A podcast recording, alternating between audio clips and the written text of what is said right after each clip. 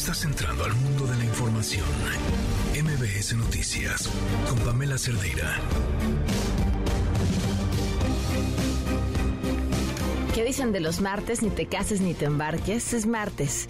Tenemos un montón de información, muchas cosas de qué platicar, así que sin más, soy Pamela Cerdeira. Comenzamos que lo que Morena hace es un fraude a la ley, fraude procesal. Morena durante otros procesos electorales, principalmente en los estados, ha hecho procedimientos similares, es decir, eh, designa una persona que la denomina coordinadora de la cuarta transformación en el estado, pero esa coordinación termina siendo el aspirante de Morena al cargo de elección popular. Hoy nosotros estamos solicitando al Instituto Nacional Electoral que eh, fije medidas cautelares para detener de manera inmediata el proceso interno de Morena. Ya ayer, ya ayer en la tarde ya envié la separación del cargo de manera definitiva y les adelanto también que hablé con todas las fuerzas políticas del Congreso de la Ciudad de México, buscando que siempre la gobernabilidad de la ciudad por encima de todo. Yo quisiera desearle la mejor de las suertes, aunque también estoy clara que no va a haber piso parejo senador Monreal. No va a haber piso parejo porque claramente hay una corcholata favorita. Ah. Sin embargo, sin embargo, para usted ese reto es claro que no lo detiene. La cargada del gobierno, el presupuesto de la Ciudad de México, el abuso del poder de la señora Sheinbaum en algún momento se va a detener y ojalá y sea usted quien lo detenga. No hay una agenda definida, es una conversación con el propósito de trabajar en forma coordinada, que actúe el INE con absoluta autonomía, que no dependa ni del gobierno ni de grupos oligárquicos, que se respete la voluntad del pueblo, que se destierre para siempre el fraude electoral. Hay condiciones inmejorables para inaugurar una etapa nueva. Hacen falta algunos ajustes a la legislación, pero lo más importante de todo es que las autoridades electorales sean auténticos demócratas, no empleados de las minorías, como ha sucedido. Legalizaban, legitimaban fraudes electorales. Entonces ojalá se inaugure una etapa nueva. Me gustó y ya lo expresé la actitud de la presidenta del INE que se redujo el sueldo Informo que en el desempeño de mi función en esta legislatura solo percibí la dieta de 119 mil pesos. Nunca una nota de consumo de restaurante, de avión o de hotel cargado al Senado. Repito, solo recibí 119 mil pesos por mes. En el IFT estamos comprometidos con fomentar la adopción de las telecomunicaciones y la transformación digital como herramientas de, provecho que deben ser aprendidas y adoptadas para el beneficio del país. Sin duda el desarrollo empresarial encuentra en la transformación digital un camino para mejorar resultados, optimizar procesos, facilitar gestiones. Al final de cuentas de lo que se trata es de que a través de las tecnologías las empresas mejoren su competitividad. A Rosicela le dije, ya ves, que yo siempre digo lo que pienso. Tuvo dos propuestas y le dije, como dicen allá por el pueblo, ¿vas a querer o no vas a querer? ¿Ven? O sea, sí hay dos propuestas y yo le pedí que por favor me permitiera seguir formando parte del gabinete que él encabeza. Un gabinete histórico, un gabinete que tiene mucho trabajo y que trabaja para el mejor presidente que hemos tenido en los últimos tiempos. Ya, ya dije que me quedo en seguridad. Bueno, pues así este martes. Gracias por acompañarnos. Son las 4 de la tarde con 4 minutos. Soy Pamela Cerdeira. El teléfono en cabina 5166125. El número de WhatsApp 5533329585. Twitter, Facebook, Instagram, TikTok. Me encuentran como Pam Cerdeira. ¿Cómo están? ¿Cómo les toma el calor. ¿Dónde están? ¿Qué están haciendo? ¿Cómo están lidiando con la temperatura? Desde donde sea que nos estén escuchando. Si nos mandan una foto al WhatsApp, pues también se los agradecemos y así los vemos. Vamos a platicar hoy con León Krause más adelante para ver todo sobre el juicio de Donald Trump. Se declaró inocente, pero pues inició ya este proceso por haberse llevado documentos clasificados. Va a estar sin duda interesantísimo. Vamos a platicar también con Pontón. Nos trae ideas para el regalo del Día del Padre. Y esa es una esa es una gran pregunta porque las mujeres hemos sido muy vocales sobre cómo algunos regalos del Día de las Madres no nos gustan, pero si ustedes, papás que nos están escuchando, saben y tienen claro qué no les gusta, pues compártanoslos. Igual le ayudamos a alguien a, no cometer el mismo error. Eh, vamos a platicar también sobre el maíz transgénico con, en el marco de estas consultas a la que la semana pasada se unió también Canadá. Eh, vamos a platicar de eso. Vamos a platicar hoy. Tenemos a Joali Recendis. Nos trae un tema súper interesante. Ojo, usuarios de Facebook, es un nuevo fraude. Vamos a platicar con ella sobre este tema. Vamos a platicar también sobre el encuentro que tuvieron los integrantes del INE con el presidente Andrés Manuel López Obrador. Les digo, ay, ahora sí, para aventar para arriba. Así que de una vez comenzamos. El expresidente de Estados Unidos, Donald Trump, se declaró inocente de todos los cargos, en este caso abierto en su contra por el mal manejo de documentos clasificados. Nos vamos con Max Aub. ¿Cómo estás, Max? Muy buenas tardes. Hola, ¿qué tal, Pamela? Qué gusto saludarte. Efectivamente, el día de hoy empezó a escribirse pues uno de los días más tristes en la historia política de los Estados Unidos, ya que nunca antes un presidente o expresidente de esta nación había sido pues condenado criminalmente. Y precisamente hoy a la 1.33 de la tarde salió desde el Trump National Resort el expresidente Donald Trump rumbo a la Corte Federal de Miami a donde arribó 19 minutos después, durante su traslado, incluso tuvo tiempo Pamela para escribir desde su red social que todo esto, como siempre dice, se trata de una cacería de brujas. Al Departamento de Justicia lo calificó de injusticia. Eh, Donald Trump iba a bordo de una de 11 camionetas tipo SUV y resguardado por el servicio secreto y el servicio de los guasiles. Eh, a todo esto cuando estaba arribando precisamente a la Corte Federal, pues por supuesto había una cantidad importante de seguidores, muchos de ellos disfrazados, había un tío Sam, había un indicador de Donald Trump, algunos evangelistas y por supuesto también presente toda la prensa local, nacional e internacional. Vamos a escuchar un poco cómo se, eh, eh, teníamos el ambiente en ese momento, por favor.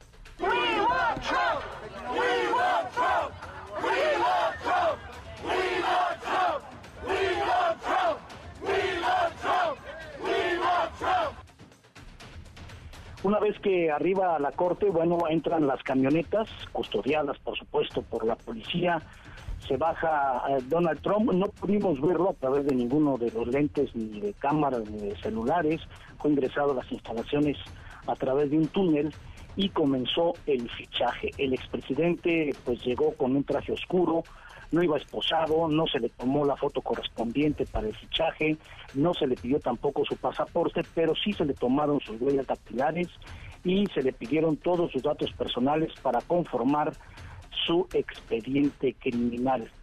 Desde ese momento, Donald Trump quedó legalmente bajo arresto, un expresidente de los Estados Unidos.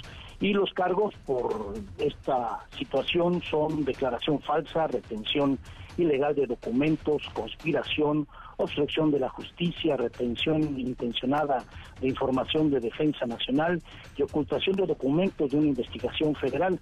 Hay que recordar que el año pasado eh, pues, a, Trump se le había pedido toda una serie de documentos que se habían detectado que estaban en su mansión de Mar a Lago en Florida y eventualmente entregó algunas cajas, eh, firmó una carta jurada en donde decía que no tenía más, pero el FBI no le creyó, logró una orden de un juez y allanando la mansión pues encontraron bastantes más documentos, varios de ellos eh, pues estaban como confidenciales y otros decían ultra secreto. Al final del día, bueno, poco antes de las tres, eh, fue presentado ante el juez de primera instancia Jonathan Goodman, eh, donde le leyeron 37 cargos que tiene en su contra. Y por supuesto, Donald Trump se declaró no culpable. Inmediatamente se le comunicó que quedaba bajo libertad condicional sin cargos económicos o especiales. De hecho, toda esta presentación duró solo 11 minutos. A las 3 de la tarde con 12 minutos se le dio salir del edificio de la corte e ingresar ya al estacionamiento, se subió a una SUV, pero pues no sabemos por qué exactamente el convoy que lo acompañaba, pues tardaron 42 minutos en salir del estacionamiento. Todos pensábamos que cuando ya finalmente eh, se dirigieron hacia eh, su ruta, iría directamente al aeropuerto de Miami, donde subiría su avión para volar hacia New Jersey, pero no hizo una escala en el café Versailles. Este café es el más icónico del exilio cubano. Se bajó, entró al lugar, saludó a quienes estaban ahí, platicó con ellos y posteriormente siguió su viaje hacia precisamente el aeropuerto donde eh, pues se subió a él y eh, viajó o está viajando hacia New Jersey donde esta noche estará eh, pues en un ambiente de regocijo como si no hubiera pasado nada verdad y estarán también haciendo algunas recolectas porque él sigue con el dedo en el renglón de que será el candidato republicano para a la, la presidencia. Casa Blanca en 2024 Oye, eh, Max, bueno, eh, ahora este, o sea, inicia este proceso, pero este especie como de arresto, ¿qué implicaciones tiene? Bueno, él ahorita esta primera presentación, por eso es que duró solamente 11 minutos, es donde se le comunica de qué se le acusa y cómo se declara.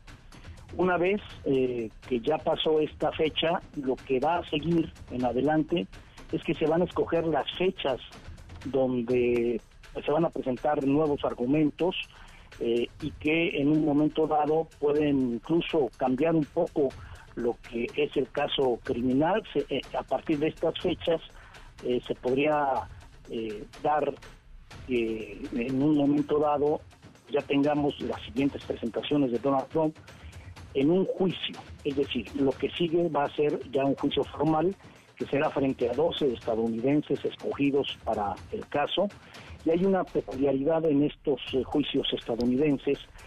Para poder condenar a Donald Trump, los dos se tienen que votar o que es culpable o no es culpable. Si no hay unanimidad, ni para bien o para mal, entonces el caso tendría que repetirse. Okay. La tradición y los expertos dicen que normalmente cuando falla la primera oportunidad, pues desisten de seguir adelante, pero eso estará por verse. Muy bien, pues muchísimas gracias, Max. Buenas tardes. Buenas tardes, Pamela. Sigue las renuncias en la 4T. Ahora el secretario de Gobernación anunció que se separa de su cargo. Rocío Méndez, buenas tardes. Buenas tardes, Pamela. Efectivamente, vamos a escuchar a Dan Augusto López lo que declaró saliendo de Palacio Nacional después del encuentro del presidente Andrés Manuel López Obrador con su gabinete legal y ampliado.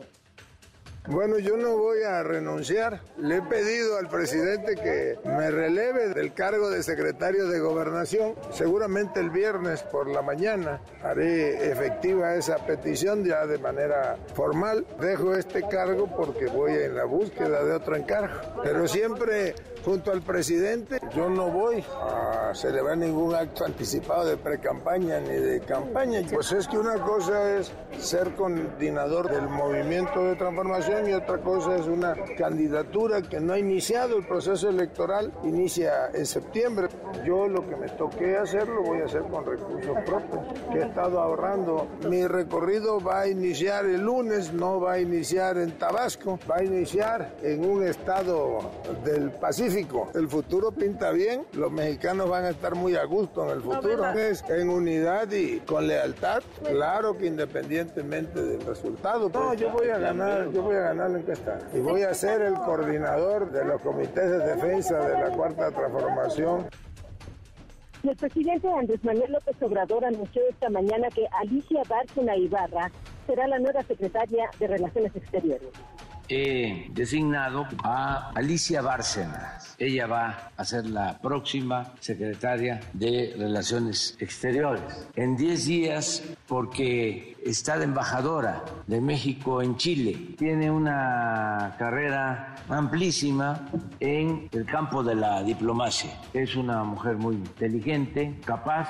Fungió como secretaria ejecutiva de la Comisión Económica para América Latina y el Caribe, la CEPAL es ampliamente conocida en toda América Latina y en el Caribe. Estoy muy contento porque vamos a estar bien representados. Mientras ocupa el cargo la nueva secretaria de Relaciones Exteriores, va a estar encargada del despacho la diplomática Carmen Moreno Toscano, subsecretaria de la Secretaría de Relaciones Exteriores y tras un encuentro de un par de horas entre consejeros del Instituto Nacional Electoral con el presidente Andrés Manuel López Obrador, esto dijo la consejera presidente Guadalupe Tadei.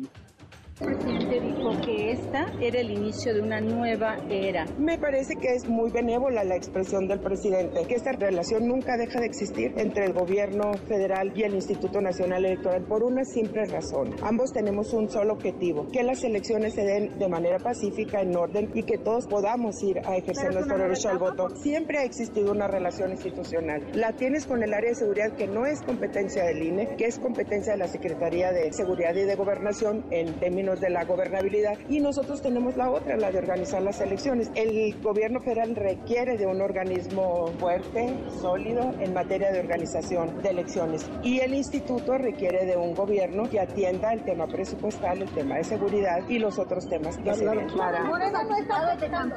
Esto lo tiene que ver la Comisión de Quejas y Denuncias.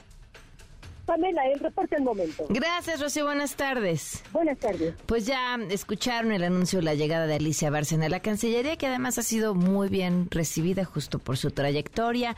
El coordinador de Morena en el Senado, Ricardo Monreal, también pidió licencia para dedicarse de tiempo para ser el precandidato, no precandidato de Morena hacia mm, la presidencia para el 24. Oscar Palacios, cuéntanos, buenas tardes.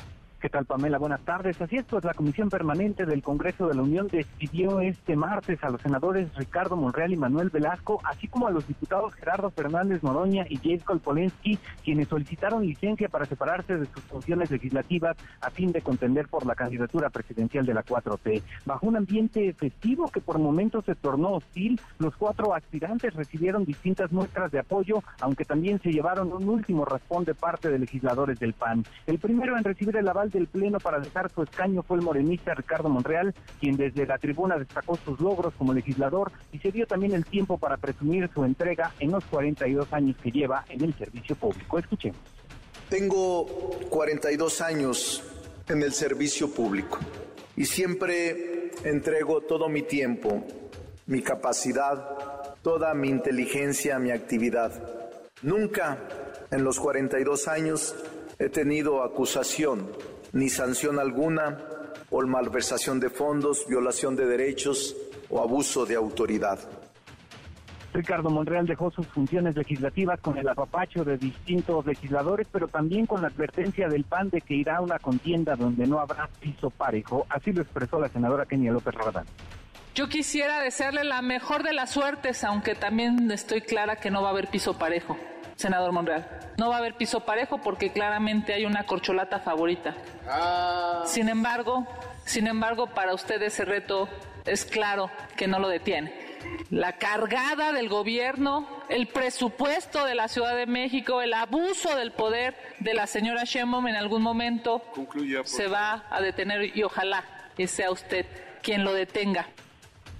Monreal Ávila fue despedido con mariachis quienes arribaron hasta el salón de sesiones para acompañar su salida al ritmo de la marcha de Zacatecas y el rey, lo cual fue considerado por la panista Martestela Romo como una payasada. Minutos después tocó el turno del diputado Gerardo Fernández Noroña, quien bueno reconoció que se encuentra en desventaja, aunque dijo la situación siempre es así para los hijos del pueblo. Gerardo Fernández Noroña no se fue limpio y es que en medio de la andanada de parabienes, la senadora por el PAN Lili Telle subió a la tribuna para reclamar a los morenistas que solo estén pensando en el hueso, todo esto mientras se una extremidad ósea de plástico. A la lista de aspirantes que han Ah, dejado el caray. cargo se sumó la diputada de Morena, Yetko Porensky, que sorprendió a más de uno al solicitar licencia para buscar, según dijo, la Coordinación Nacional de la Defensa para la Transformación, es decir, también la candidatura presidencial de Morena. Y finalmente, quien dejó su escaño sin pena ni gloria fue el exgobernador de Chiapas, Manuel Velasco, cuya licencia fue aprobada pues, prácticamente en fast track y sin posicionamiento alguno. Pamela, lo ocurrido aquí en el Senado de la República. Muy bien, muchísimas gracias. Buenas tardes, Oscar.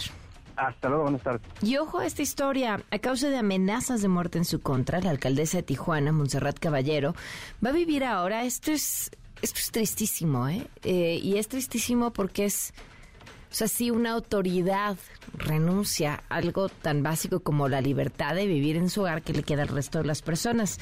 Va a vivir en un cuartel militar de la Guardia Nacional. Antonio Maya, te escuchamos, Antonio. Buenas tardes.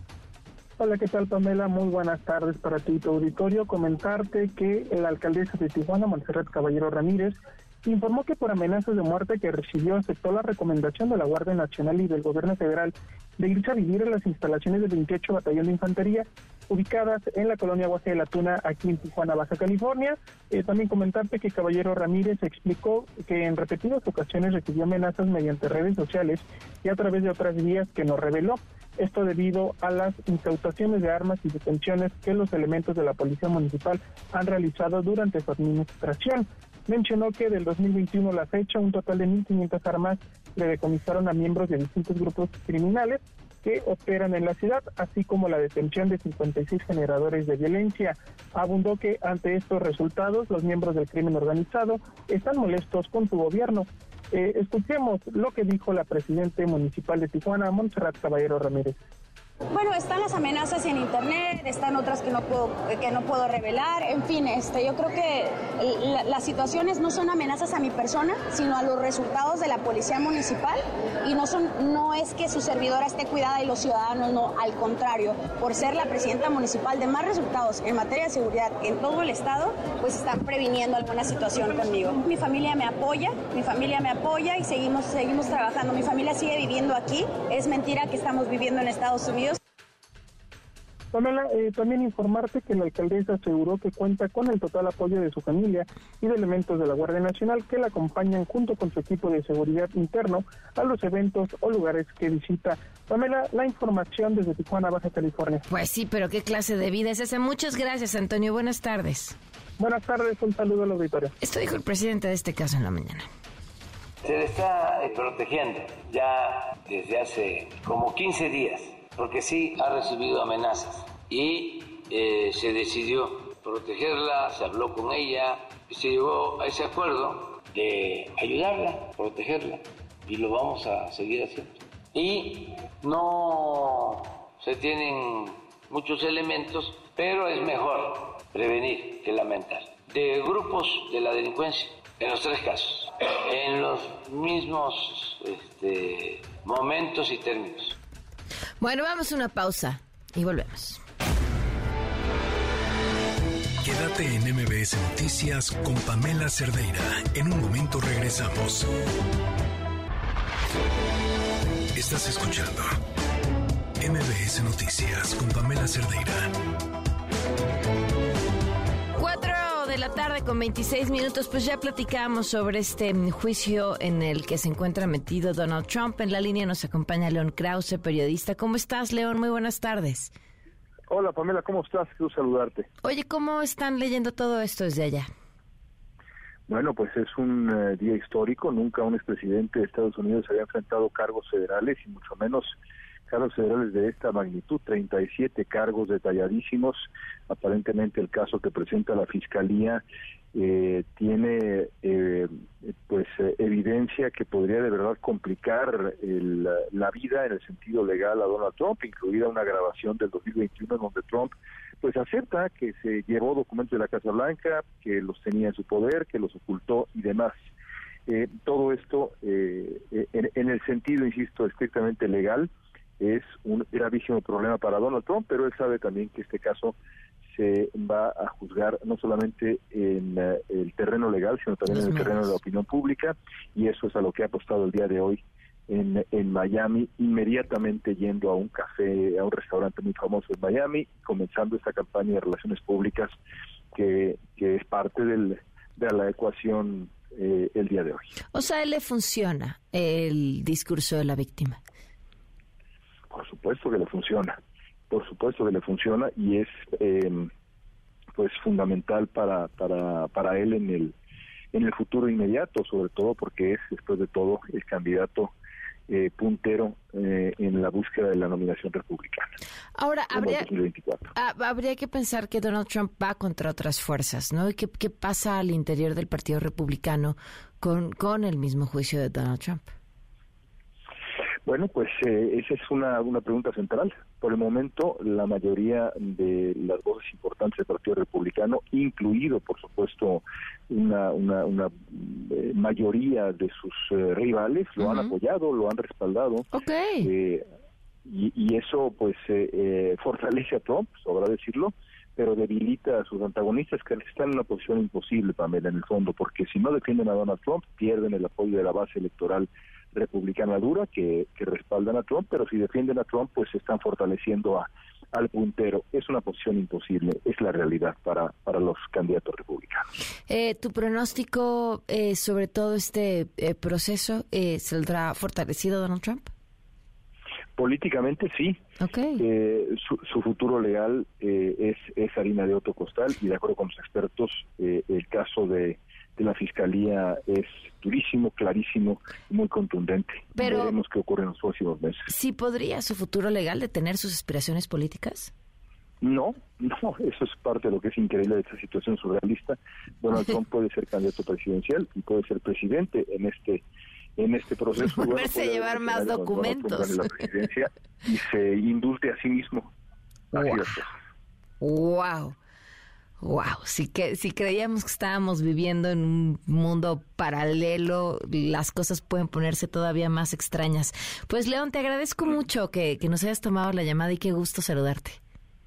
Siempre un placer. Gracias a ti por llamar. Gracias, un abrazo, León Krause, 4 con 30. Quédate en MBS Noticias con Pamela Cerdeira. En un momento regresamos. Estás escuchando MBS Noticias con Pamela Cerdeira. 4 de la tarde con 35 minutos. Seguimos en MBS Noticias. Échame la música. Vamos a arrancar con los funados del día de hoy. Tenemos varios. Bueno, ya ven que cuando hay así en masa, este par de asaltantes que los grabaron. Y yo luego me pregunto, pareciera que las cámaras de vigilancia nada más nos sirven para hacer videos virales. Eh, ¿Qué tanto de verdad desincentivan al crimen? ¿Se acuerdan de este caso de un cuate que estaba transmitiendo un live en TikTok y lo asaltaron? se subieron al coche los ladrones y se siguió el live y seguía transmitiendo y los ladrones estaban ahí. Bueno, pues es un caso de cierta forma similar. El vehículo trae una cámara en el espejo retrovisor, la cámara sigue grabando, pero lo que da más coraje es que los asaltantes están como si fuera un paseo de domingo por el parque. Escúchenlos. Por ya nos cruzamos. ¿Qué pasó? Que ya chingaste a tu madre. no mames, mejor vete. Ah. Ya se la está comiendo bien cara. Pero si viste que los de la camioneta estaban ahí. ¿no? Sí, güey, y no hicieron pedo, güey. Al chile yo pensé que los de la camioneta sí la iban a prender y le iban a repetear. Mira, hasta. Un día de trabajo. Que no ni en el Oxxo, ¿sí? Es que el beat lo paramos en la casa del Diego. Mira, luz. Yo me iba a ir al Oxxo. 2019. Al Oxxo, ya quedamos. ¿Cuántos? 2019. 2019. ¿Qué es Toyota Camry o no alcanza a verme las nalgas? Ahí está, 2019. Se trae alguien atrás que lo va siguiendo para que le especifique los datos del vehículo, dónde lo van a dejar, porque el otro que se robaron lo dejaron en otro lado. Así, por supuesto, quien publica este video dice, y ayúdenos a agarrarlos, porque creen, siguen en libertad. La otra, pues yo no sé si fue nada o no, por lo menos una respuesta inesperada, que presenta su renuncia porque quiere ser candidata a la presidencia. Escúchenla a ver si la reconocen. Pido licencia a mi cargo de diputada porque muchos compañeros, diputados, diputadas y muchos militantes así me lo han pedido. Y creo que es una obligación con ellos. Eh, quiero participar en este trabajo para participar por la encuesta. Jade para lograr Escuchen. El cargo de coordinador de defensa de la transformación. Que quede claro, es defensa de la transformación. Yo soy fundadora de Morena. ¿Qué es el cargo de coordinador de defensa de la transformación? Pues el nombre que usan en Morena para denominar a quien va a ser su candidato o candidata a la presidencia. ¿Por qué le llaman coordinador de defensa de los votos de la transformación de la Guashuguara? Porque si le llamaran precandidatura estarían cometiendo un delito electoral, por eso usan ese nombre. Y entonces Jade Korpolevsky quiere ser presidenta de la República y quiere sumarse. Está muy interesante porque ya habían definido en este acuerdo que iban a ser cuatro, que ya los conocían, y los otros dos, pues iban a ser uno del Partido Verde y el otro del PT, eh, Manuel Blasco y Gerardo Fernández Noroña, respectivamente. Pero bueno, ella pide licencia como diputada, quiere ser este candidata a la presidencia, y de pronto, pues ya, ¿cuál acuerdo, cuál unidad? Ya vino la primera que vino a romper las cosas. Eh, ah, sin duda, sin duda muy interesante. Son las 439. Economía para todos con Sofía Ramírez. Sofía, ¿cómo estás? Muy buenas tardes. Sorprendida de todas las notas que dan, Pam. O sea, una tras otra, martes y jueves, siempre me quedo de a cuatro antes de atrás. que, oye, qué cosa, ¿verdad? También que, que, que qué, qué semana, pero te iba a decir también qué año. Platicamos hace rato con Leon Krauss. Le decía, de verdad, de verdad, o sea, Trump puede seguir su proceso y decía, no, puede ser incluso llegar a la presidencia y, e indultarse. O sea, estamos viviendo un mundo muy raro. Pero mira, sí, o sea, son, la verdad es que son tiempos bien interesantes porque siempre habíamos estado, las personas que tenemos cuarenta y tantos como tú y yo, llevamos una vida escuchando cómo hemos avanzado hacia la transformación democrática de las instituciones y sabemos que pues alguna vez no fue así, ¿no? Claro. Pero incluso tú y yo no sabemos cómo era vivir de adulto en un mundo donde votabas y no importaba, de todas maneras iba a ganar el mismo el del PRI, ¿no? Eh, votabas y de todas maneras todos se iban a reunir con el presidente donde el señor presidente dijera. A mí me sorprende muchísimo que hoy por la mañana la convocatoria fuera a las autoridades electorales de un órgano autónomo que ya nada más por guardar las formas no tendría que ir a Palacio Nacional. La presidencia, exacto. Pero bueno, mira, son tiempos muy interesantes, vamos a hablar de economía. Justo una de las personas que aspiran a ser candidata y eventualmente presidenta de la República es la todavía jefa de gobierno Claudia Sheinbaum, quien gobierna la Ciudad de México y bueno, pues primero que nada el reto de saber quién se va a quedar encargada del changarro de aquí a que se acabe el periodo, punto número uno. Pero punto número dos, no olvidemos que la Ciudad de México es algo así como el 15% de la economía mexicana. tenemos 32 entidades federativas, pero ninguna, ni siquiera el Estado de México, es una economía tan grande como Ciudad de México y esta Ciudad de México todavía está 3.2% por debajo de su nivel prepandemia en términos de actividad económica. Eso no es menor, pues sobre todo porque es el centro, eh, vaya, financiero, eh, de gobierno, es un, es un lugar donde solamente vive el 9% de la población, pero se mueve una cantidad muy importante de dinero. Ahora, respecto a cómo vamos en distintos rubros, Ciudad de México, al cierre del año pasado, había tenido un crecimiento muy importante. Todavía está por debajo de niveles prepandemia porque el golpe fue brutal y porque tardamos mucho en reactivar el sector de los servicios. Entre otras cosas, lo que nos sacó, digamos, de la crisis durante el primer año de pandemia, pues fueron primero la producción de alimentos, que es poquito, menos del 4% del PIB, pero después las manufacturas. Y las manufacturas, pues no es algo a lo que se dedica Ciudad de México, sino los servicios, y los servicios son pues justamente aquellos que en este eh, último año pues han venido recuperándose mayor tasa y por eso La actividad económica de Ciudad de México fue de 5.8% en la comparación anual en el cuarto trimestre del año pasado. Recordemos que la meta es que crezcamos al 4.5% anual, entonces 5.8 nos pone en el semáforo de crecimiento de actividad económica en verde respecto al empleo formal, pues va junto con pegado. Si hay recuperación del sector más importante de la economía, también hay recuperación del empleo, digamos que tendrían que haberse creado 32.875 empleos a mayo de este año en Ciudad de México para ofrecer suficientes empleos de calidad a la gente que se incorpora al mercado laboral y se crearon 39.745, es decir, 2.000 empleos más, lo cual también nos deja con un semáforo en verde. Y el tercer semáforo que me parece sumamente relevante es el de productividad, porque estamos hablando que los pesos producidos por hora trabajada de personas en Ciudad de México es de 340 pesos. Eso es muchísimo, sobre todo comparado, hablamos hace un par de semanas cuando hablábamos de Coahuila, que Coahuila tenía el doble de productividad que el Estado de México. El Estado de México tiene una productividad que ronda los 90 pesos por hora trabajada en términos de productividad. Coahuila estaba pues en los 190 pesos más o menos. Ciudad de México todavía está más arriba, 340.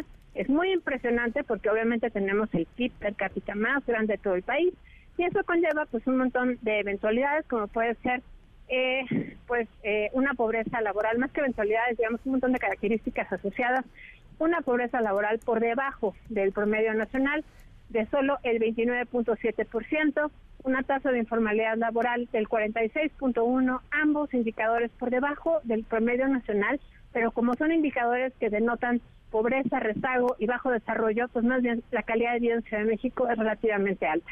Y bueno, pues finalmente la desigualdad laboral, tenemos un índice de desigualdad, digamos, de cómo se distribuye el ingreso por eh, grupo de eh, ingresos, digamos, ordenando del 10% que menos gana al 10% que más gana, de 0.4, eso es menos que el promedio nacional, pero eh, recordemos que pues la idea es que ese número sea de cero, digamos que cada decil de la población gane la misma proporción de ese ingreso para que no haya, perdón, una desigualdad laboral tan grande. Y bueno, pues en México, Ciudad de México sigue teniendo 0.4, sigue siendo bastante alto y es un indicador que va de 0 a 1. En resumen, PAM, Ciudad de México es una entidad federativa sumamente importante para la economía nacional. Es una entidad federativa que aglutina el 15% de la economía, el 10% de la población nacional. Y sin duda el hecho de que ahorita ya exista pues una precampaña, aunque no se le llame así, a nivel nacional, con una de las aspirantes siendo la eh, jefa de gobierno todavía de Ciudad de México, pues sí eh, es un tema de eh, importancia y de relevancia de todo el país, porque pues obviamente con la vara que será medida será con la gestión que haya habido en la Ciudad de México. Pues sí, sin duda. Pues Sofía, gracias por todos esos datos y por ponernos en contexto. Un abrazo, Pamela. Un abrazo, buenas tardes. Son las 4.45. Quédate en MBS Noticias con Pamela Cerdeira. En un momento regresamos. Estás escuchando MBS Noticias con Pamela Cerdeira.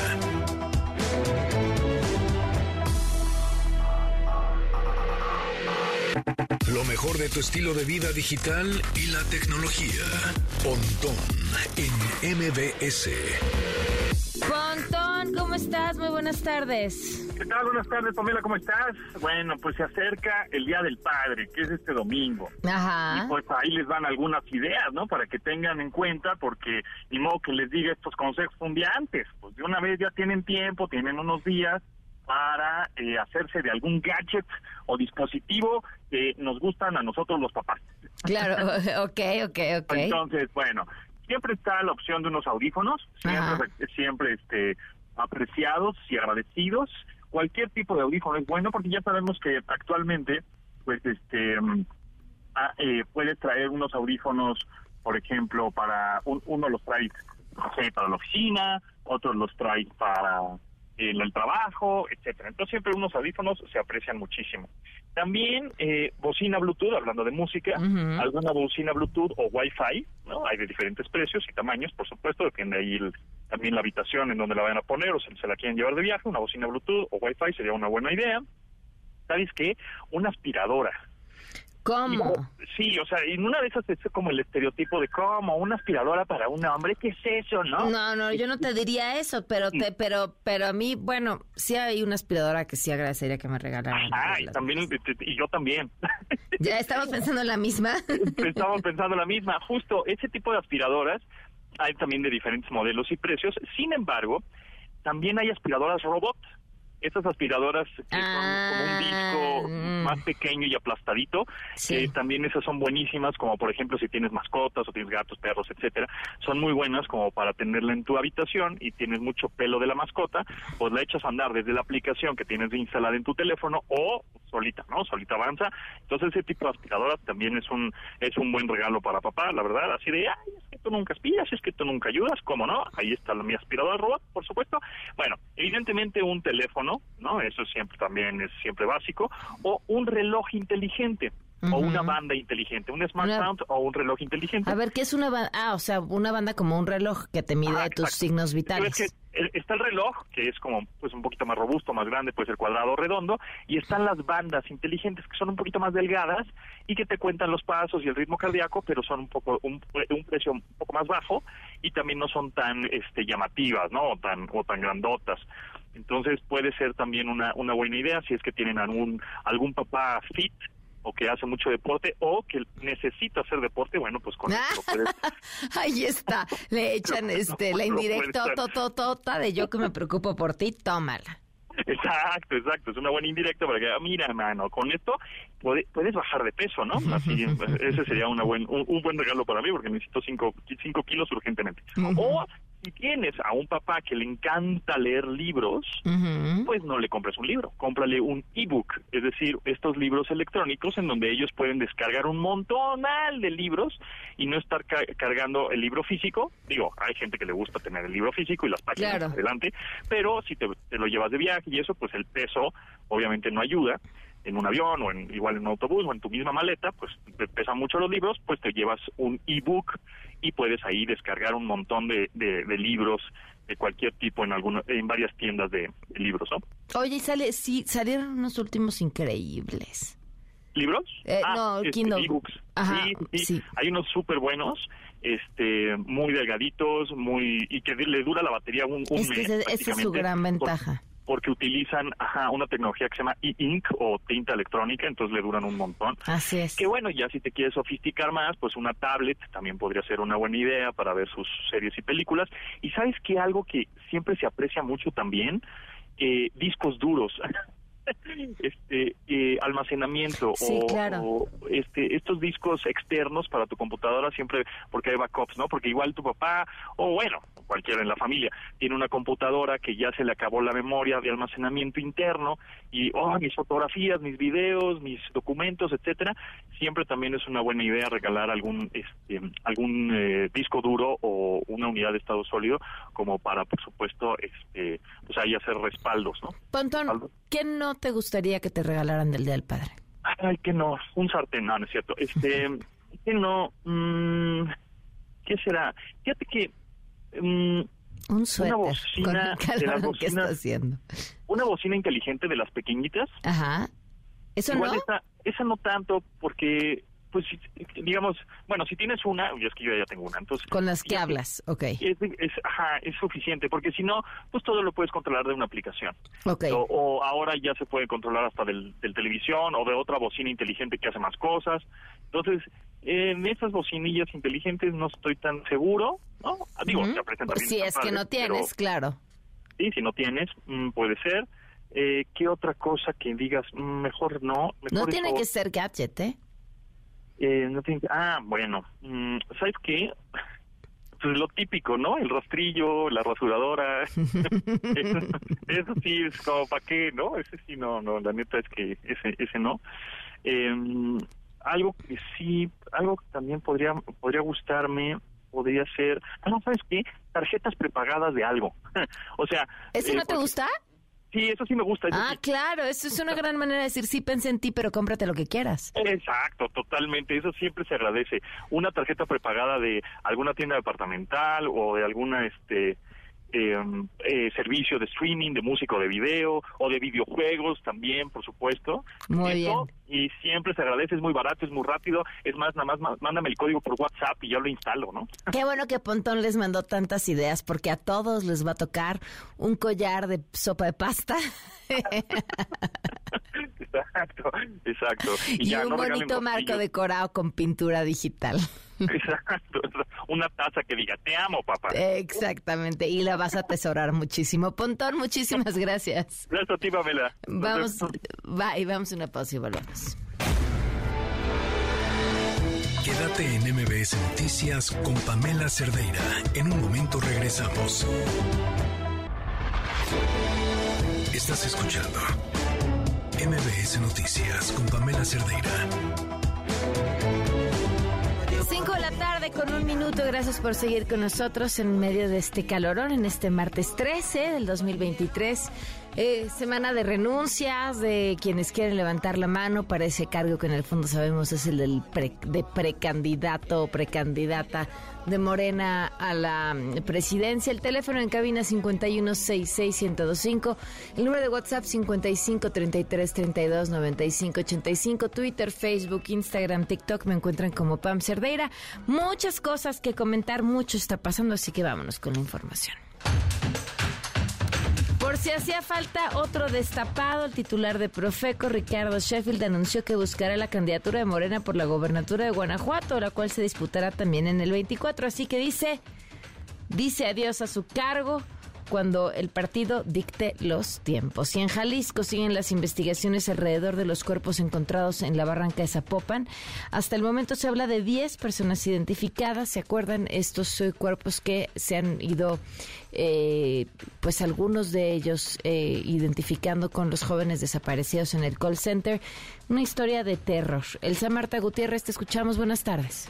Gracias, Pamela. Buenas tardes. Así es, justo hace 15 días la Fiscalía del Estado daba cuenta de los restos humanos hallados ahí en la barranca del Tempisque, al norte del municipio de Zapopan. Entonces, ya peritos del Instituto Jalisciense de Ciencias Forenses continúan realizando estas asociaciones microscópicas de segmentos y confrontas de ADN para ir determinando identidades, por lo que no se descarta que pudieran sumar más víctimas hasta hoy se habla de al menos 10 personas que corresponderían los restos hallados en 53 bolsas.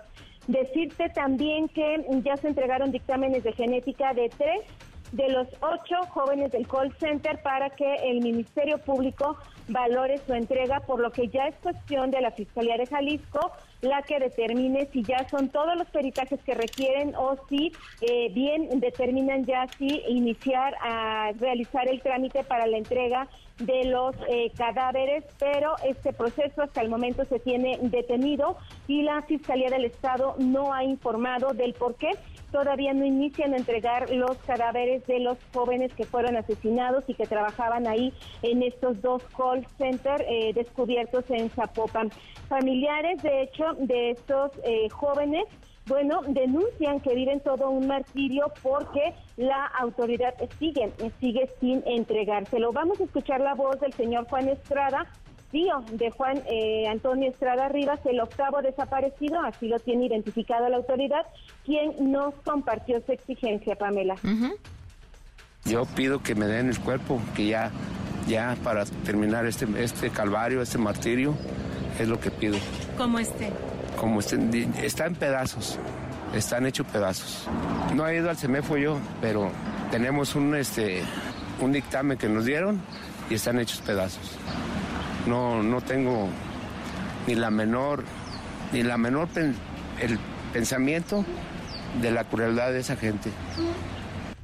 Está Pamela lo que nos compartió el señor Juan Estrada. Él, como escucharon, no ha ido directamente al servicio médico forense porque es su hija la que ha estado en contacto con las autoridades tanto de la Fiscalía Especial en Personas Desaparecidas como del Servicio Médico Forense para, eh, bueno, saber exactamente cuándo les entregarían los restos, en este caso de su sobrino. El propio eh, señor Juan Antonio, el propio señor Juan nos comentaba que la autoridad se había comprometido que hoy que se cumplen 15 días del hallazgo se podrían se podrían ellos eh, ya eh, recibir eh, los restos de su ser querido. Sin embargo, hasta el momento, Pamela, esto no ha ocurrido. Parte de lo que nos compartió es que su sobrino sí le informó que estuvo trabajando en el primero en un primer consultor que es el de la colonia La Estancia. Luego eh, se va al que se encuentra ahí precisamente en la calle Víctor Hugo, número 58 de la colonia Jardines Vallarta, donde al menos él dice, me consta que mi sobrino tenía cuatro meses laborando ahí. Es uno de sus compañeros quien lo invita a trabajar precisamente a esta nueva empresa. Sin embargo, de ahí él ya no conoció mayor información, simplemente su sobrino le dijo que, eh, bueno, que, era poco el dinero que les estaban pagando y de ahí que él haya decidido formar parte de un segundo call center. Él, por supuesto, dice que no descarta que estuvieran trabajando bajo amenazas. Y eh, Pamela, ya nomás finalmente de la queja que platicábamos la semana pasada que presentaron familiares ante la Comisión Estatal de Derechos Humanos, la, mm, la comisión lo que informó es que hasta el próximo 27 de junio estarían rindiendo sus informes o tienen como plazo para rendir sus informes con respecto a este caso, tanto el Instituto Jalisciense de Ciencias Forenses como la Fiscalía Especial en Personas Desaparecidas para conocer eh, avances de la investigación y sobre todo lo que ellas demandaban era celeridad en la entrega de cadáveres. Sin embargo, esta pues evidentemente no se ha visto, Pamela. Qué, terror, de verdad. Pues seguimos el pendiente, Elsa Marta, que escuchar a, este familiar con esa narración, con cómo se lo encuentra, con cómo está esperando que se lo entreguen. Es, de verdad doloroso, doloris, ay, dolorosísimo. Estamos, o pareciera que estamos anestesiados ya al horror. No, eh, Pamela, imagínate cuando le estaba yo haciendo la entrevista me, me quedé pasmada, no, no sabía yo qué decirle porque tengo documentos, tengo todo lo que me dice la autoridad y están hechos pedazos. Digo, ustedes ya lo escucharon, y pues eh, pareciera que hubo un exceso de saña eh, con estos eh, jóvenes que fueron, pues digamos, arrojados, como lo dijo el propio fiscal, a esta barranca del Tempisque, donde, Pamela, si me lo permites, la semana pasada a unos metros hallaron un pie con un guarache todavía puesto y metros más adelante encontraron más restos humanos. Así que increíble lo que se está viviendo en esa parte de Zapopan, porque con este tipo de hallazgos, al arrojar los segmentos, pues se fueron dispersando y han llegado hasta el río Santiago que cruza por ahí. Oye, y ni pistas, ni luces, ni nada de los responsables. No, absolutamente no. Al gobernador se le preguntó la semana pasada que le dijo que se le preguntó si, por ejemplo, las personas que estaban a cargo de los call centers eran mexicanos o quiénes eran, y él simplemente dijo que por cuestiones del sigilo de la investigación no podía compartir esa información, pero evidentemente es parte de lo que los familiares han estado insistiendo. ¿Por qué no sabemos quién lo hizo y por qué lo hizo? Híjole. Bueno, muchísimas gracias. Seguimos al tanto. Por supuesto, buenas tardes. Buenas tardes. En Tijuana, ayer, durante una fiesta infantil, fue asesinado el hijo de un payaso que ofrecía su show en el patio de una vivienda. Esto se dio en la colonia Colinas de la Mesa, mientras sus hijos gemelos lo esperaban en la banqueta de la calle cuando de repente se escucharon detonaciones que acabaron con la vida de este joven, 15 años. Tan solo 15 años. Y en el Estado de México, eh, uno de los implicados en el caso de la masacre de la familia Levarón fue encontrado culpable por los delitos de delincuencia organizada y portación de armas de fuego de uso exclusivo de las Fuerzas Armadas. Juan Gabriel González tiene la información. Así es, Pamela Auditorio, muy buenas tardes. Fidencio Alejandro N., alias El Janos, fue vinculado a proceso por su probable participación en el delito de homicidio calificado y homicidio en grado de tentativa cometido en contra de nueve integrantes de la familia Levarón, hechos ocurridos desde el 4 de noviembre del 2019 en el municipio de Baviste, Sonora.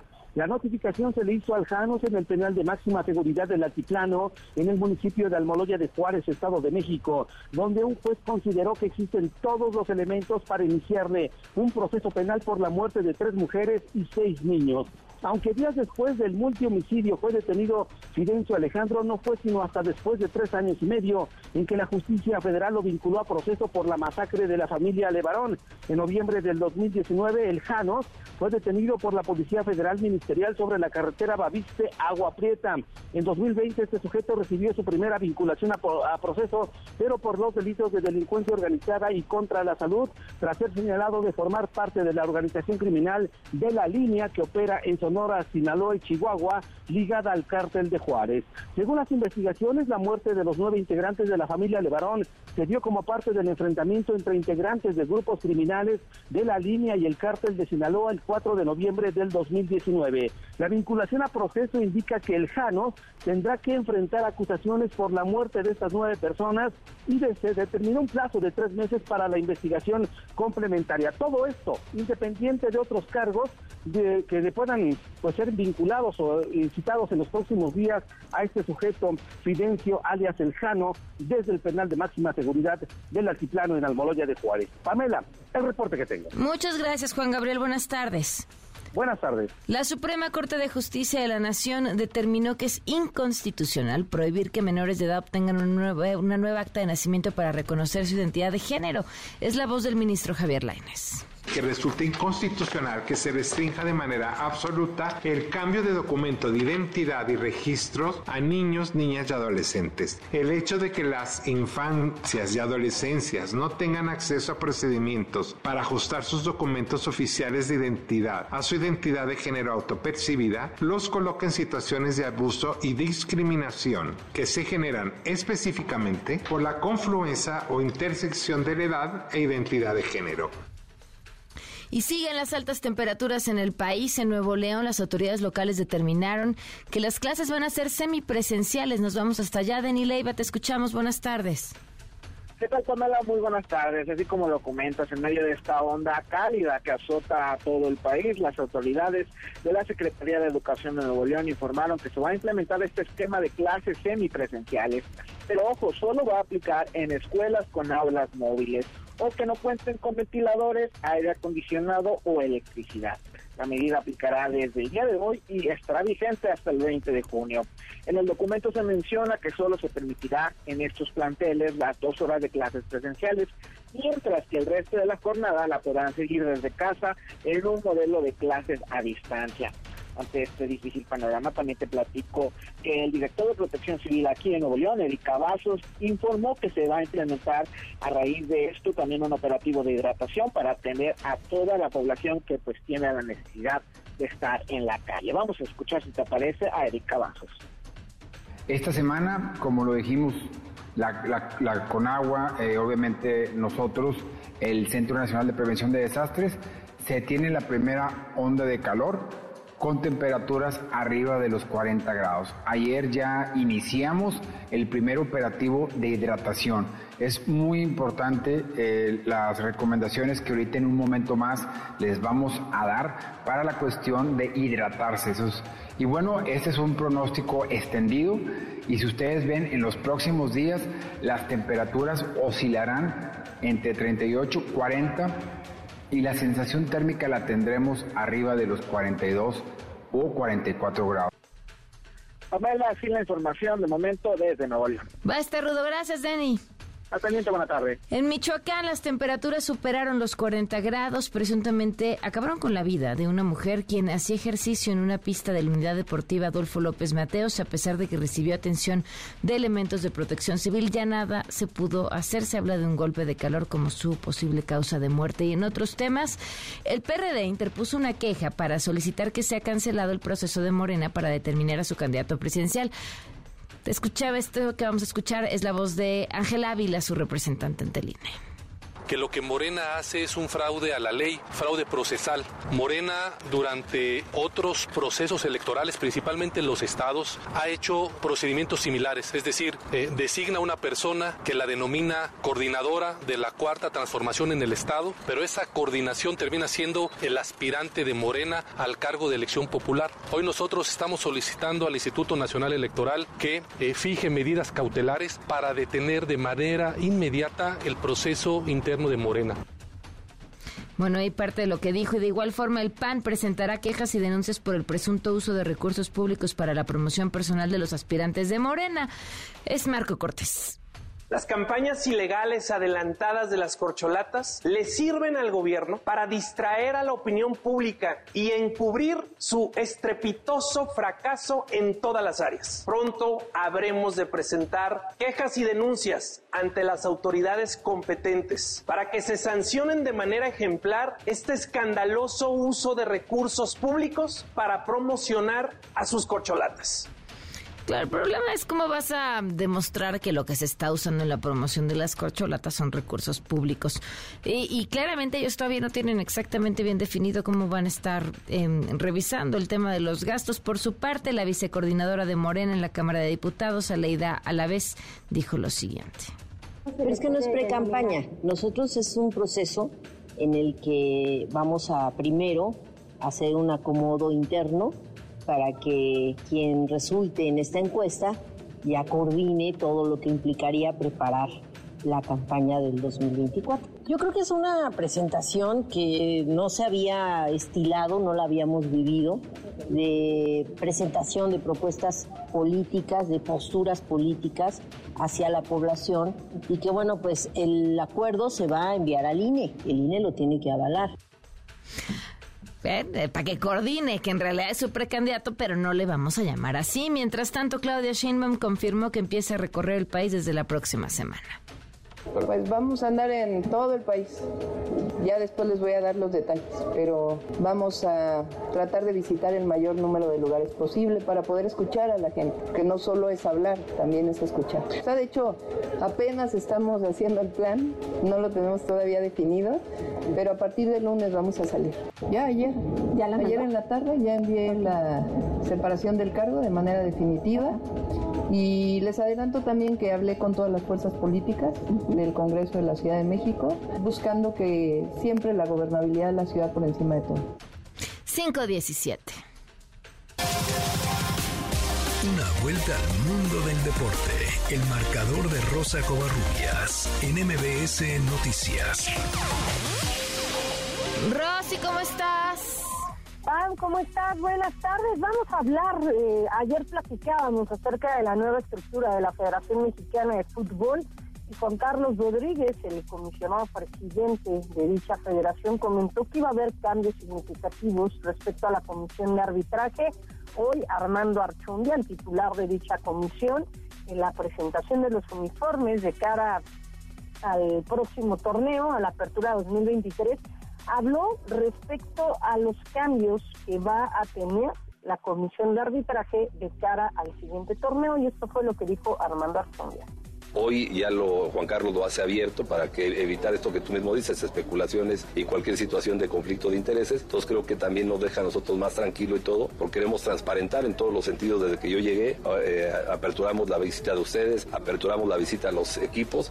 Bueno, mira, del área de CONCACAF, solamente Estados Unidos y nosotros tenemos eh, un sistema operativo muy bueno del bar. Tenemos ya tres cabinas, teníamos una cuando ustedes nos visitaron, incluso la invitación nuevamente se las hago para que nos vuelvan a visitar eh, ahora en el inicio del torneo. Y eh, la idea es que hay un bar centralizado, es decir, también quitamos muchas especulaciones que si en el carrito reciben llamadas, que en fin, donde todo lo que se especula que no es cierto. Y aquí atenderlo en Toluca va a ser más fácil supervisarlo, más fácil incluso trabajar para los árbitros, van a tener que estar viajando, todo lo haremos desde aquí y no necesitaríamos incluso a veces tantos árbitros, porque luego nos cuesta trabajo este, designar si son nueve partidos, tenemos que tener nueve árbitros, nueve cuartos más nueve bar, no nos alcanza, son 20 árbitros los que tiene la liga en lista, vamos a aumentar a 24, se los adelanto, para poder cumplir con todas las expectativas. Y ya con el VAR eh, instalado en una sola sede, pues indudablemente que ya podemos contar con un árbitro o dos árbitros que hagan toda la función de...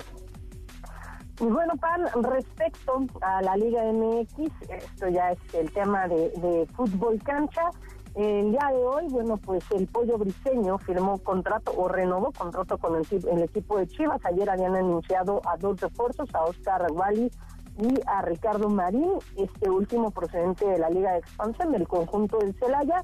Así que llegan tres, bueno, dos refuerzos y la renovación del pollo briseño de cara a la siguiente temporada. Cruz Azul anunció la salida de Rafael Vaca y por parte de la Liga MX Femenil el conjunto de Juárez, que se quedó sin directora técnica debido a que su entrenadora anterior, Milagros Martínez, se fue al conjunto de Tigres, de Tigres. Hoy anunció la contratación del conjunto de Juárez del español Oscar Fernández como su nuevo director técnico, segundo director técnico español para el conjunto de Bravas. Bueno, antes, antes eh, estaba Mila, ahora, bueno, pues se quedará él. Respecto a Lionel Messi, eh, bueno, el tema de, Mbappé ayer fue un revuelo porque Kylian Mbappé anunció que no va a renovar con el conjunto del Paris Saint Germain la próxima campaña. Se esperaba que en 2000, en estas fechas estuvieran acercamientos para que pudiera renovar hasta 2025. Kylian Mbappé dijo que no, pero el día de hoy salió en un comunicado a decir, pues es que yo sigo en Paris Saint Germain y estoy feliz, mientras que Lionel Messi en una entrevista para una televisora china mencionó que se preparen porque en sus planes van no está jugar precisamente el Mundial de Estados Unidos, Canadá México en el 2026. Él mencionó que Qatar era su último mundial y bueno, pues se quiere retirar como campeón del mundo. ¿Y qué pasó en la NBA? Bueno, pues el día de ayer fue día histórico porque los Nuggets de Denver derrotaron al Heat de Miami 94-89. Hubo un periodo, en el segundo periodo, donde el, el conjunto del Heat parecía que podía ampliar la serie a seis juegos Finalmente, Denver se lleva la serie 4-1, obviamente comandados por Nikola Jokic, que logró 28 puntos y 16 rebotes. Aprovecharon la primera de tres oportunidades que tenían para cerrar las, finales. Celebraron a lo grande con su público el primer anillo en 47 años de historia. Y mencionarlo, Pam, obviamente, el serbio Nikola Jokic fue el mejor jugador, el MVP de las finales, y hay que decirlo, ha sido el mejor jugador en esta temporada para la NBA. Y nada más eh, la mala noticia quizá, Pam, es que los festejos precisamente de los Nuggets de Denver, ahí hubo un, un tema eh, porque dentro de los festejos pues hubo, hubo una pequeña, pequeños disturbios que se tuvieron que disipar con, con disparos al aire y hubo balaceras y los, y los aficionados que festejaron en las calles de Denver, bueno, pues obviamente se salieron de control. Así que, bueno, por lo pronto, los Nuggets tienen su primer anillo de, eh, de la NBA y, bueno, comandados por Nikola Jokic, que vaya fin de semana para los serbios porque el domingo eh, Novak Djokovic se convirtió en el ganador de más títulos de Grand Slam en la rama varonil con 23, igual a Serena Williams como los dos tenistas que están detrás de Margaret Court. Seguramente el serbio sí igualará a Margaret Court en los siguientes torneos que tenga a la vista. Así que, Pam, la información deportiva. Muchas gracias, Rosy. Muy buenas tardes. Bonita tarde. 522. Quédate en MBS Noticias con Pamela Cerdeira. En un momento regresamos. Estás escuchando MBS Noticias con Pamela Cerdeira. Son las 5 de la tarde con 26 minutos. El tema de los eh, transgénicos eh, pareciera que estamos hablando todavía de una cosa de otro mundo y es un tema que lleva pues ya mucho tiempo no solamente dentro de la conversación, sino dentro de la alimentación incluso en el mundo. Pero en México la visión, al menos en este sexenio, es distinta. Canadá se suma a Estados Unidos en estas consultas contra México por el tema del maíz transgénico y le agradezco mucho al doctor Agustín López Munguía Canales, investigador del Instituto de Biotecnología de la UNAM en Cuernavaca, Morelos. Gracias por acompañarnos, doctor. Buenas tardes. Buenas tardes, Pamela. Este, gracias a ustedes por la invitación. Para, para poner en contexto al público, ¿cómo explicar de la forma más sencilla y clara qué son los transgénicos? Bueno, este, la palabra es un tanto eh, ruda, ¿verdad? Porque la gente, de hecho, común y corriente, la asocia con, con Frankenstein, ¿verdad? Con modificaciones este, monstruosas, cuando en realidad la historia de la agricultura no es otra cosa que el ir modificando, haber ido modificando genéticamente las semillas. La domesticación es una modificación, el resultado de una modificación genética. El maíz en su, su ancestro, el no era comestible hasta que genéticamente fue modificado, domesticado de manera empírica por los antiguos mexicanos para hacerlo comestible. Entonces, a lo largo de los siglos, la ciencia ha evolucionado de tal manera que esto se volvió ya un conocimiento científico y llegamos a finales del siglo pasado con el desarrollo de herramientas que permiten, ah, digamos, eh, incidir en esta información genética, de tal manera que lo que antes se hacía de manera empírica, la modificación genética como resultado de sembrar, esperar a que la, los genes se modificaran, los genomas se modificara y, seleccionar las, las plantas con características de eh, benéficas para la para los intereses de la sociedad en términos agrícolas o, alimentarios, ahora se puede incidir en estas eh, en estas modificaciones. Y el inicio de esta tecnología a finales del siglo pasado es lo que dio lugar a los transgénicos. Ya casi a 30 años este, esto está es obsoleto, es decir, ahora tenemos nuevas herramientas de edición genética que ya no requieren de transferir, digamos que las nuevas variedades modificadas genéticamente ya no son transgénicos, o sea que... Sino una edición de los genes de lo que ya se tiene. Exactamente, pero esto no, no, no eh, obsta para que para poder decir que estas primeras eh, semillas, estas primeras plantas que se modificaron, pues fueron, digamos, un ejemplo de lo lo más exitoso que hasta la fecha en términos tecnológicos ha habido en la agricultura. Tanto así, pues que hay este, decenas de países en todo el mundo que están sembrando soya, que están sembrando maíz, que están sembrando algodón, eh, modificados genéticamente. Desde luego que pues en un en un espectro muy limitado de posibilidades. ¿Cuáles son estas?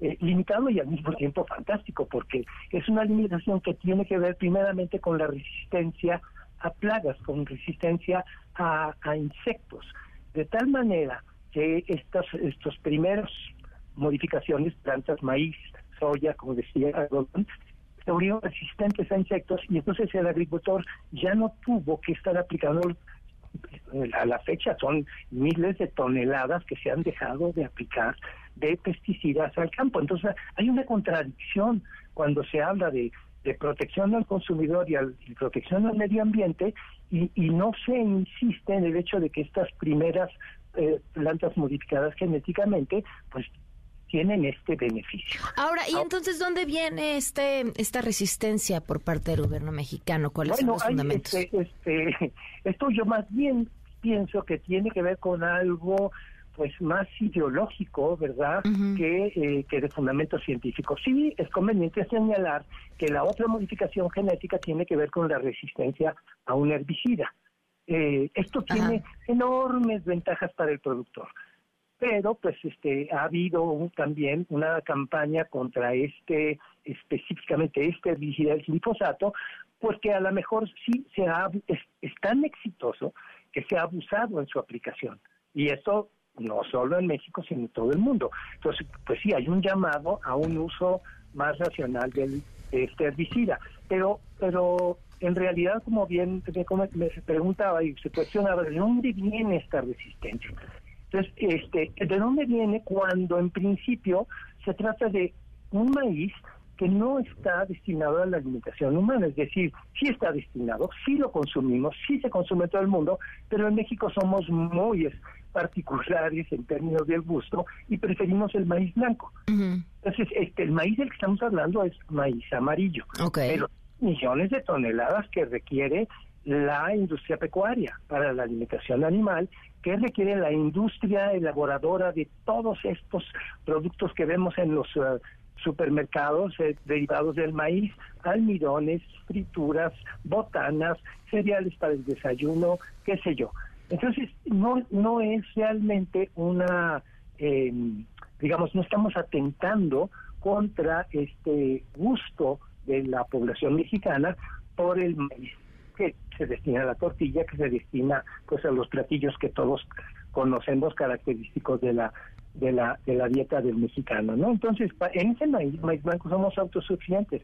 No hemos eh, dejado, no hemos permitido, ¿verdad?, que se introduzcan modificaciones genéticas ahora sí que para bien o para mal, ese podría ser tema de, de otra, discusión, Pero estamos hablando de esta prohibición, pues en un enfrentamiento un tanto, pues yo diría gratuito, porque el argumento que se está queriendo esgrimir es uno de seguridad alimentaria.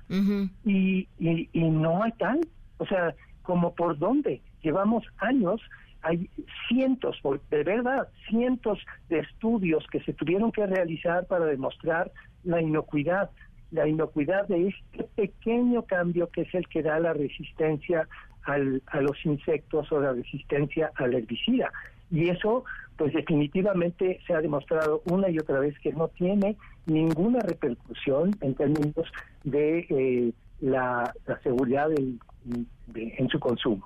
Y esto, pues, quizá ya no nada más en, en resultados del laboratorio, sino resultados de pues 25, 30 años de alimentación, ahora sí que incalculable número de, de, animales, ¿verdad? De cerdos, de gallinas en Estados Unidos, en Europa mismo, donde hay, pues igual que en México, una, una postura en contra de la siembra en, en, ciertos países, no en todos. Este, España siembra maíz modificado genéticamente, Francia no, pero Francia lo importa y lo importa para los mismos fines que lo importamos nosotros, eh, alimentación animal y eh, industria.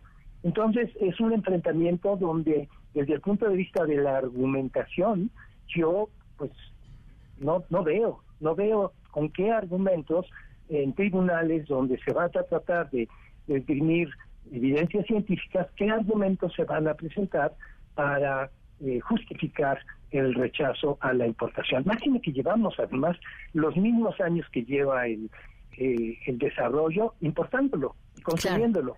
no, a ver, a ver, si se, eh, supongamos que, que esto no fuera desfavorable para México y demás, ¿de dónde se puede entonces importar? ¿Cómo se sustituye esa prohibición?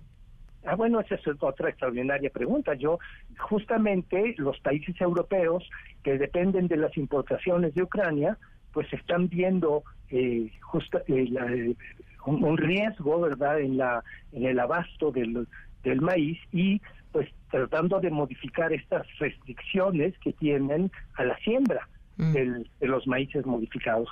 Porque pues, no va a haber de dónde echar mano. Le, digamos que el primer productor de maíz de Estados Unidos, este, eh, tenemos producción en Brasil, pero también son modificados genéticamente y Ucrania es otro país que abastecía por lo menos a Europa de, de, granos para la alimentación, alimentación humana y alimentación pecuaria. Entonces, también ese es otro otra consecuencia que no se está considerando.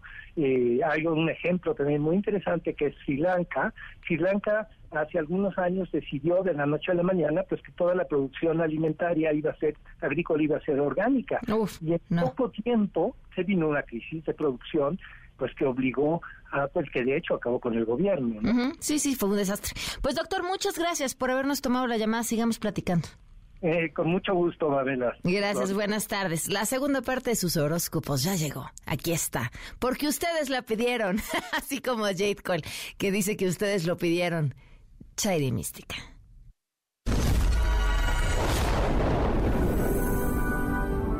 La voz de Chairi Mística llega a ti. Amigos, aquí los guiaremos mediante los astros por la senda que debes recorrer para combatirlos. Si creen que esto es falso, nosotros tenemos otros datos.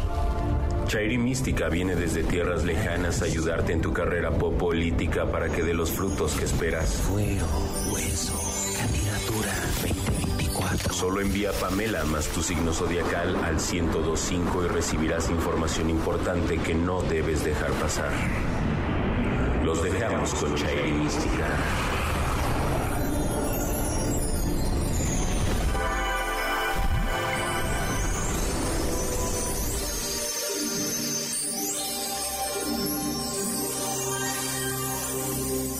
Pamela, vamos a continuar con los mensajes para nuestros solicitantes. La cosa se puso dura para algunos. Yasmín Esquivel teme por su tranquilidad. Virgo. Yasmín, los astros hoy no quieren tomarte la llamada, sin embargo, después de insistir, te señalan emitir decretos cada vez que la UNAM los invalide.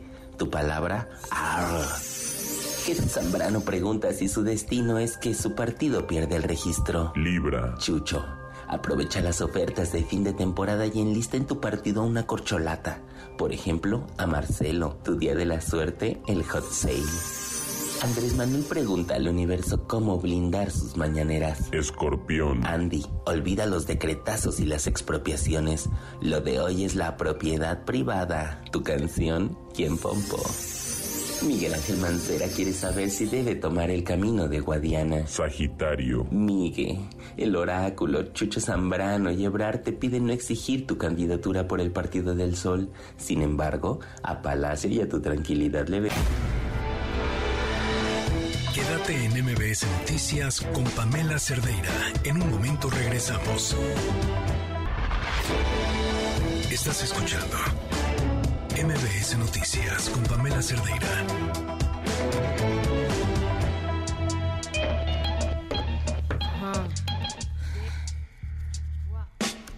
Quisiera tener cosas dulces que 5 con 41, esta es la historia. Ojo, eh, ojo, usuarios de Facebook. Esta es la historia que nos tiene hoy Joali Recentes.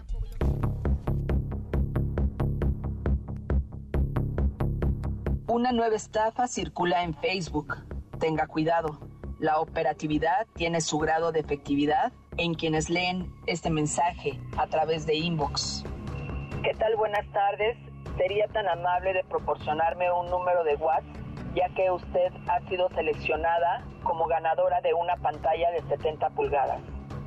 Y así, cuando las personas reciben ese número de celular, los enganchadores comienzan esta conversación. Hola, buenas tardes. Le desea Style Home. ¿Me podría proporcionar su nombre de Facebook, por favor, y su código ganador?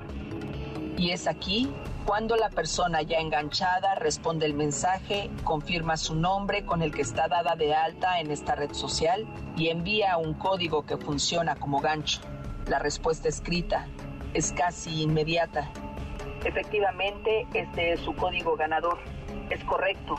Felicidades y luego aparece una imagen con una pantalla de 70 pulgadas con la siguiente frase. Esta es la pantalla asignada a su código ganador. Usted puede adquirirla sin ningún costo totalmente gratis en nuestra tienda mostrando su código ganador y su nombre de Facebook. Nos encontramos en Centro Comercial El Edén, barrio de Aguateno 73800, Tecihuitlán, Puebla. El lunes es fecha límite para recogerlo o bien solicitar el servicio de paquetería. Los defraudados preguntan algo tan simple como ¿Y cuánto tiempo tengo para recogerla? La presión comienza. El lunes es la fecha límite. Las dudas siguen. ¿Ustedes la mandan y aquí yo la pago? La estafa está a punto de cerrarse. El pago es antes, al momento del envío. Y el verbo sigue. Es usted una de las felices ganadoras de esta pantalla. Comuníquese con nosotros. Proporcióneme, por favor, su código postal y dirección para poder cotizar su envío, por favor. En ese momento, un segundo dato personal es proporcionado por la víctima de fraude y en segundos es enviada una cotización. Opción 1, FedEx Express, 24 horas, 893 pesos. Opción 2, DHL, dos días, 638 pesos. Opción 3, estafeta, de 3 a 4 días de entrega, 482 pesos. El control lo tiene el defraudador.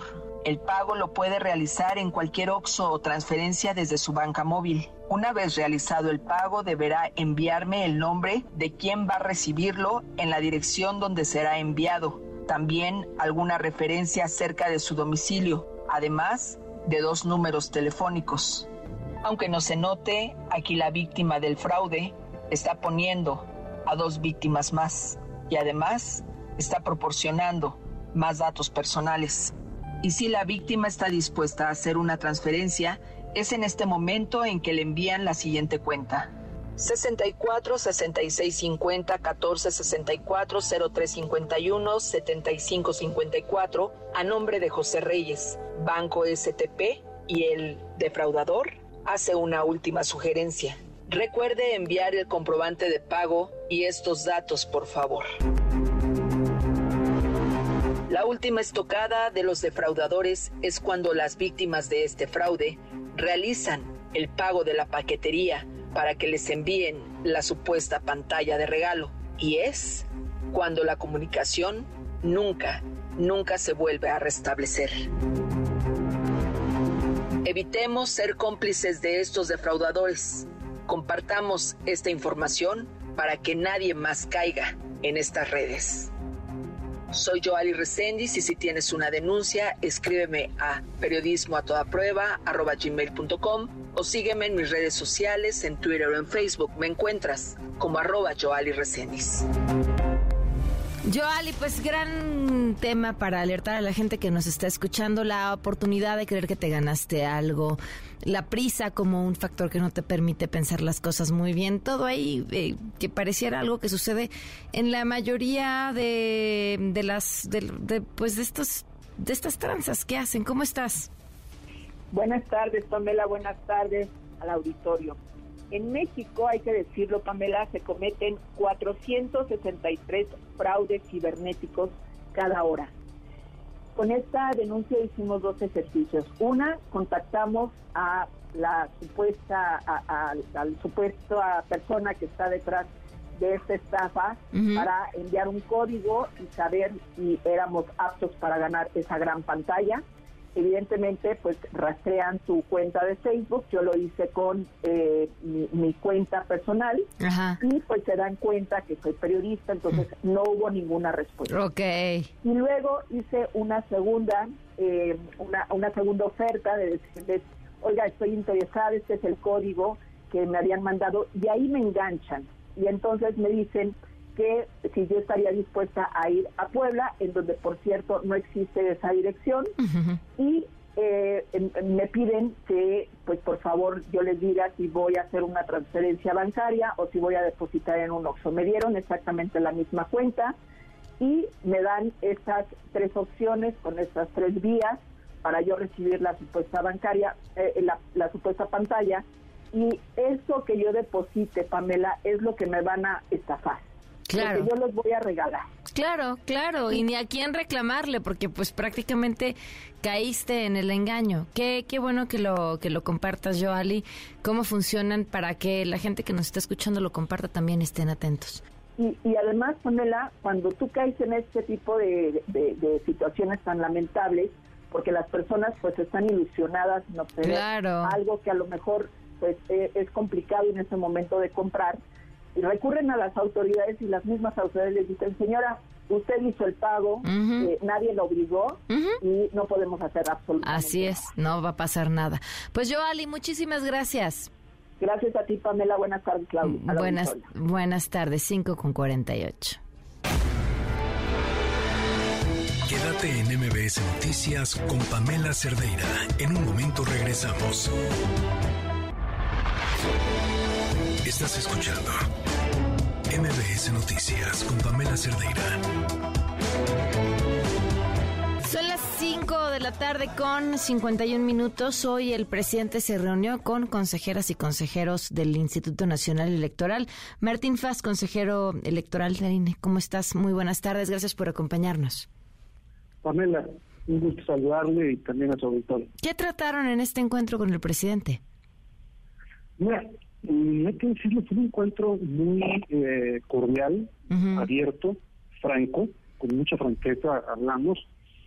Eh, nosotros colocamos sobre la mesa una serie de, preocupaciones, una de ellas el presupuesto, por ejemplo, la necesidad de contar con recursos presupuestarios indispensables para eh, cumplir nuestras atribuciones y muy particularmente un proceso electoral tan grande como el que se avecina un proceso electoral en el que habrá, eh, además de la presidencia, senadurías, diputaciones, nueve gubernaturas, eh, 31 congresos. Entonces pusimos sobre la mesa ese tema, nuestra preocupación por el presupuesto del instituto, pero también por la situación presupuestal de los organismos públicos locales electorales, algunos de los cuales eh, han tenido algunos recortes presupuestales serios también pusimos sobre la mesa nuestra preocupación por el uso de programas sociales en campañas electorales, la, posibilidad de que ello pueda ocurrir.